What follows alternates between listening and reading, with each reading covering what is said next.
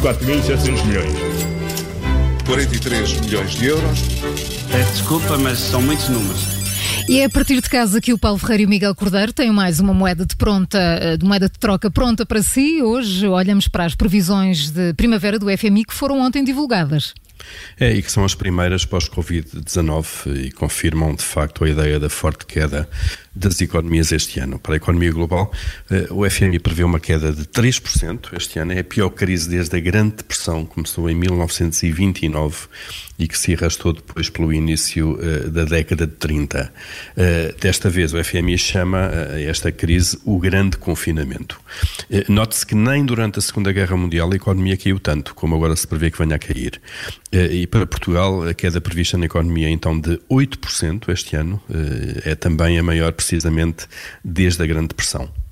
E com a economia a cair desta maneira, o desemprego vai também disparar.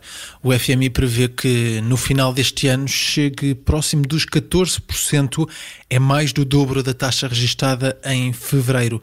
O menos mau, se, se é que há menos mau neste, neste assunto, é que depois desta queda súbita e, e, profunda da produção neste ano, ela vai recuperar também com algum vigor em 2021.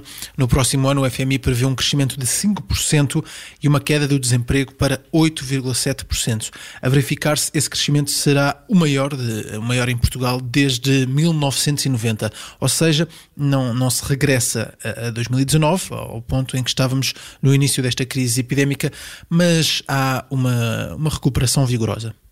É, não é aquela evolução em V, eh, nem é em U, digamos que é um V com, com a haste direita menos inclinada, assim mais próxima do chão. É uma curva Nike, como disse Paulo Portas um dia destes na TV, olhando para o, para o logotipo, para, para o símbolo da, da, da empresa americana de material desportivo.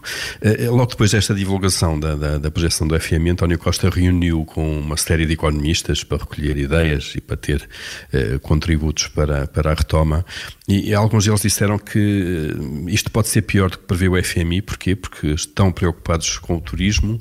O turismo pesa 11% na economia portuguesa, uh, tem um peso muito importante também no, no emprego e a retoma deste setor do turismo deverá ser mais lenta. Uh, pode demorar anos a regressar ao nível a que estávamos uh, em 2019, ou no início deste ano, antes da pandemia, porque está muito dependente da confiança que cada um de nós, que os cidadãos de todo o mundo tenham em marcar viagens e em viajar. Portanto, a única receita para isto seria de facto uma vacina, e a vacina que apareça contra o coronavírus poderá ser a mais valiosa de sempre, primeiro porque resolve a questão epidémica e depois porque também evita muita dor social e económica. Foi foi a moeda de troca com o Paulo Ferreira e Miguel Cordeiro na Rádio Observador e, claro, sempre em podcast. 4.700 milhões.